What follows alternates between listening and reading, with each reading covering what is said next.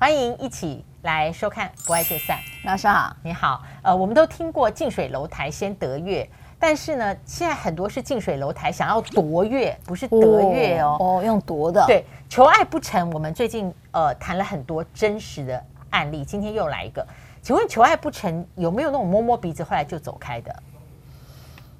摸摸鼻子就走开，不会走到律师这里来，对吧？哈，就是都遇到了恐怖情人，然后。但是我觉得摸摸鼻子就走开需要一些成熟，嗯，因为你知道被拒爱哈拒绝爱这件事情其实是一个很痛苦的事。为什么？好好好像很容易全盘自我否定。对，我发现男性哦，对我我没有性别歧视，但是我发现我自己的朋友里面，我觉得被拒绝接受爱这个就是告白之后被拒绝这件事情，好多人就会直接划到生存议题。生存议题是指什么？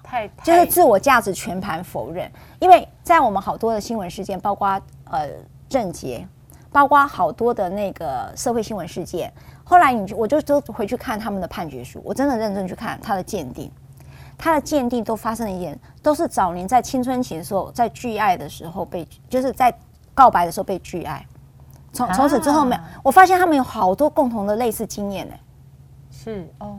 OK，那我们现在来讲的这个是，他拿着警用配枪掏出来，然后这个就是发生在今年哦哦九月十五号，因为我刚刚跟方玉律师在看这个案子的时候，因为九月十五号是我们先前不爱就散谈过那个非常悲痛的南韩地铁站的女性地铁职员被一个前同事在女性化妆室刺死，震惊全韩的同一个跟骚。九月十五，好，我要看一下，因为要。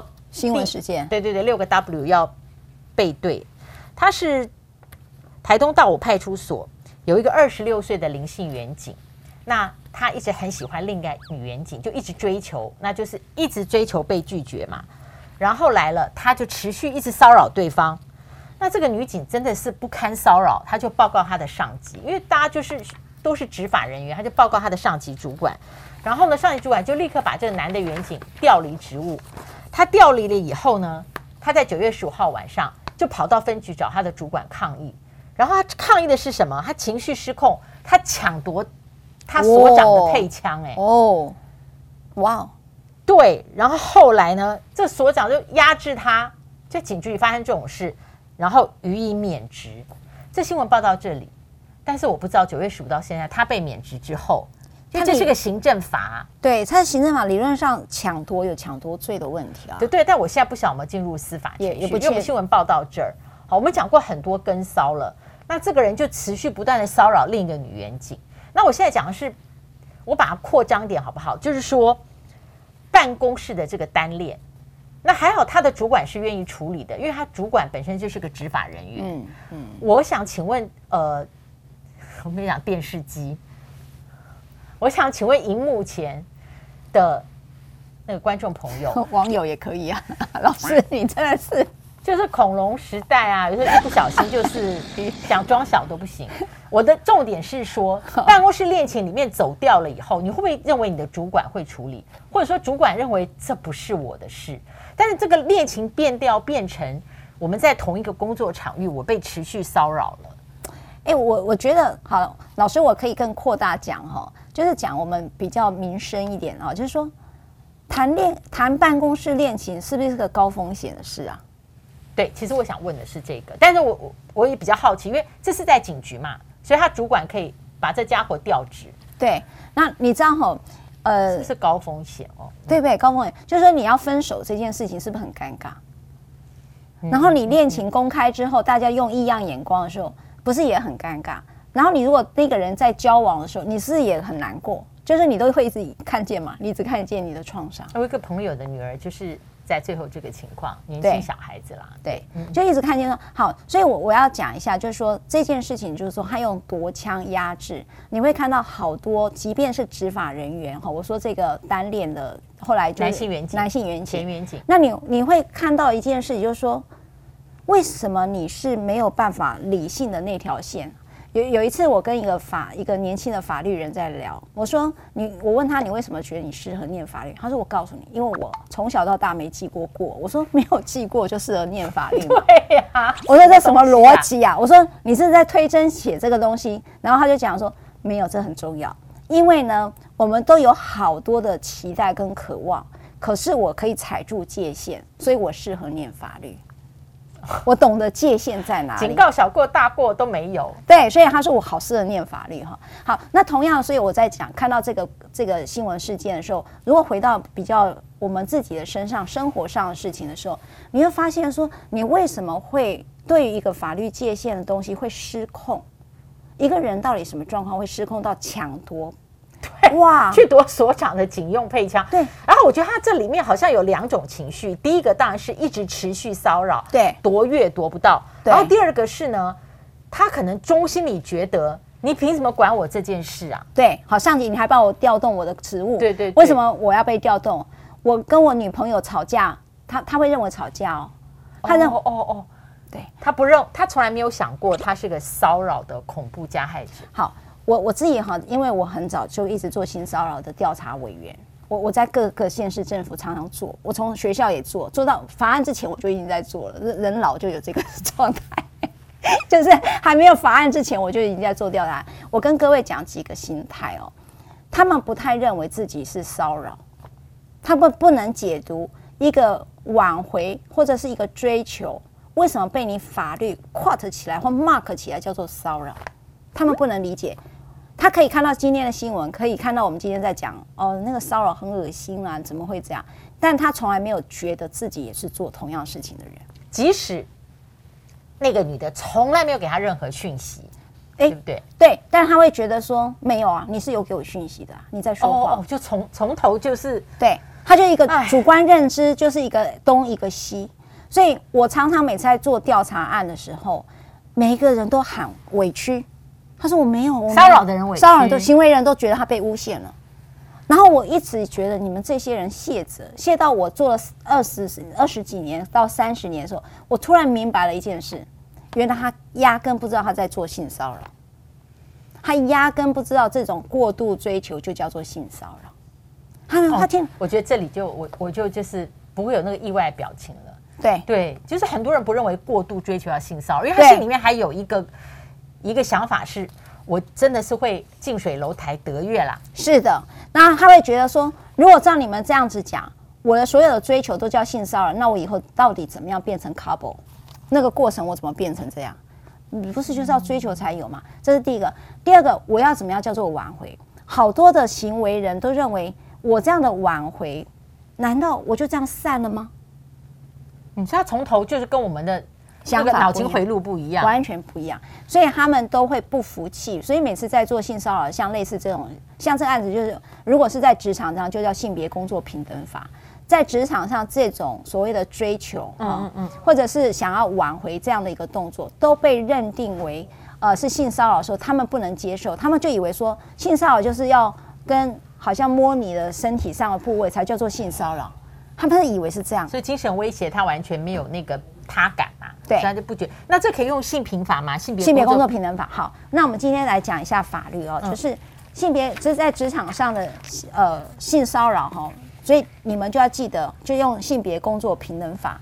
也就是说，任何人向受雇者在执行职务的时候，譬如在上班期间，像譬如说，还包括是在譬如说去哦，那个我们通常会去吃饭嘛，那个叫什么聚会一种聚，嗯嗯哦，对不对？哈。那那种情下就是在执行职务的时候，然后任何以性要求跟具有性意味或者是性别歧视哦，今天我我也跟念华老师在聊聊最近好多性别歧视语言哈，嗯，像这样的情形下，譬如说有时候故意讲黄色笑话啊，有没有？我刚才为什么讲聚餐？就是说哦，这个主管邀约说我们还有这个刷拖，就是我们这个呃员工们一起唱歌啦，还有什么啦，尾牙啦。哦，还有现在什么春酒尾牙，都会去什么喝个小酒这之类的之类的哈。那我们都会借此可能就会讲一些黄色笑话啦，有人会觉得好有趣。可是事实上，这就是性别歧视用语或者性意味，这个东西都会构成性别工作平等法里面的性骚扰。所以在这种情形下，大家因为都不太理解，所以经常犯了这样的一个呃这样的一个行为，都还以为是有趣的。尤其那我想帮网友问一下哈，因为因为这里面三个都有“性”这个字，所以网友会问说，那过度追求里面，呃，如果他没有牵涉到性，呃，我等你回家啦，我载你啦，哎，不用，没关系啦，我等你啦。然后你在那边加班，他就在旁边等这样子。那那这个可不可以用性平法来？我跟各位讲哈，这个就是对老师真的点到一个。其实性骚扰里面的性别歧视里面讲的就叫性别骚扰哦哦，因为你的性别所产生的骚扰，所以像你这种过度追求都被认定到性骚扰的概念里面。我多问一个好不好？如果男男或女女在办公室里面感受到这个，也可以用性，也可以用这个性别的解释不是异性，不是异性。好，对，这个都是属于性哦，都是属于性骚扰的范围。好，那在这种情况下，到底能怎么做呢？哈，呃，我先跟各位讲，通常都很难举证。对不对？嗯，好，所以我我先讲那个 SOP。如果你们真的遇到这个这个法律上的，我先讲，你们在实务上真的遇到职场上性骚扰事件的时候，当然你可以在一个 LINE 讯息里面都可以讲，我告诉你，请你不要这样对我，我已经不舒服了，请你一定要讲出你不舒服哦，然后再把它截图留下来。对对，因为他会经常讲说，你有没有跟我讲你这样不高兴，或者是有没有？对对对，他经常讲说，我们以前是，譬如说，我们以前是男女朋友，或者说我就是喜欢你啊，然后你一定要告诉他，哦，我又不知道他他要拒绝我是之类的，所以你一定要表达不舒服。那以前我们的不舒服都说，我就把它讲出来，譬如说旁边有人啊，譬如说我们呃小编就在旁边听到，我说我我跟你讲，我这样很不舒服，请你不要这样子在，你不要再问问我要不要吃饭。我不要跟你去吃饭，你也请你不要再问我了，哈。类似这个，你要让旁边人听见，然后呢，你也适时的跟你的主管说有这样的一个情形，你不要自己都闷不吭声，你就是要收证，好。所以我们通通常做调查的时候都会查这一些。OK，那你可以怎么做呢？你收完证之后呢，你是可以对他，哦、呃，除了你跟雇主提出的申诉之外，如果你的雇主。不理你。刚才我们在讲那个主管，他有调动职务，所以他有做性骚扰的防治跟纠正的工作，他是有的。可是有些雇主根本不理你，他说：“哎呀，你们就是谈办公室恋情啊，为什么我要管？好，对不对？好、嗯嗯嗯，这时候你这样讲，你就可以告这个雇主跟这个行为人负连带责任，好，损害赔偿的连带责任。雇主说：可是我已经尽力啦。就举例刚才我们那个新闻报道里面说讲，我已经把他调动职务啦。有一次我们就会看见说。